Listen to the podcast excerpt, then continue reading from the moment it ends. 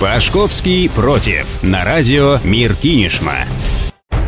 Здравствуйте, друзья! Спасибо, что настроили ваши приемники на нашу частоту. Вся страна – ночной дозор, а люди в нем – актеры. Госдума призывает всех выйти из сумрака. Что-то давно никаких налогов не выдумывали, правда? Вот вам. В правительстве обсудили необходимость вывести из тени самозанятых вместе с их доходами, с которых государству не идут отчисления. По оценкам Министерства труда, в России насчитывается 15 миллионов незарегистрированных самозанятых. А потому с 1 января 2019 года планируется ввести специальный налоговый режим для граждан, работающих работающих на себя. 25 октября закон утвердили в первом чтении. Иными словами, предлагается облагать нянь, сиделок, репетиторов, парикмахеров. Этот список можно продолжать до посинения. Налогом в 4% на доход, полученный от их услуг. Это что касается физических лиц. И в размере 6%, если речь идет о продаже товаров и услуг для юридических лиц и ИПшников. Такой подход к фрилансерам в принципе понятен, поскольку они существуют в теневой экономике, вычислить их очень сложно, а значит нельзя принудительно заставить платить подоходную дань государству. Новый режим предлагается ввести в виде эксперимента, который стартует пока только в Москве, Подмосковье, Калужской области и Татарстане. Но мы же с вами прекрасно понимаем, что позже этот закон распространится на всю нашу страну, а ставка вполне вероятно повысится.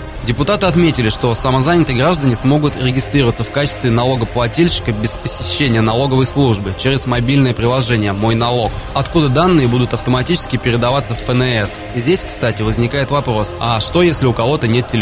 Бабка в селе подоела козу и пошла продавать молоко на трассу. Читай, нарушать закон. Недавно ехал в автобусе без наушников и невольно послушал громкий разговор по телефону одной женщины. Суть разговора вот в чем. Ехала она, судя по всему, с работы. Девушка объясняла клиентке, что сегодня не сможет принять ее и сделать маникюр, потому что устала после трудового дня, да и поздно уже. Оттого и договорились встретиться они на выходных. Понятно, что не из-за большой любви к искусству она этим занимается, и не от того, что хлебом не корми, дай порисовать чужим людям на ногтях в выходной день, а от того, что обычной зарплаты ни на что не хватает. Может быть, девушка работает медсестрой, а может воспитателем в детском саду. Все мы с вами прекрасно представляем, какие там маленькие зарплаты. Хватает этих денег разве что на аренду жилья и оплату коммунальных. А ведь как минимум надо еще питаться и кормить семью, возможно, одевать детей в школу и так далее. Вот и зарабатывают люди, чем умеют. Самозанятые идут от нищеты, от того, что нет работы. У таких людей есть все причины работать на себя и не делиться с государством, потому что у них нет поводов ему верить. А этот новый налог, да еще и система штрафов, будет заставлять людей еще глубже уходить в тень. Так что мужик, который меняет масло в гараже на Подшилавовской за 100 рублей, баянисту юбилейного, декретница, пекущая торты на заказ, тамада, вылезайте из подполья.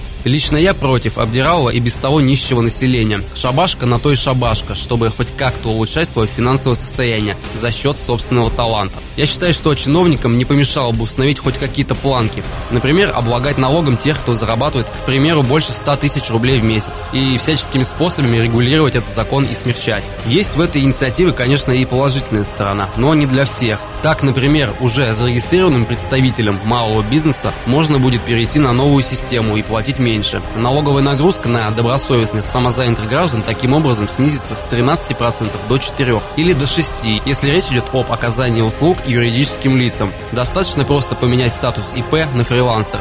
В общем, господа самозанятые, а самозанятые в той или иной степени из нас все, платите налоги и спите спокойно.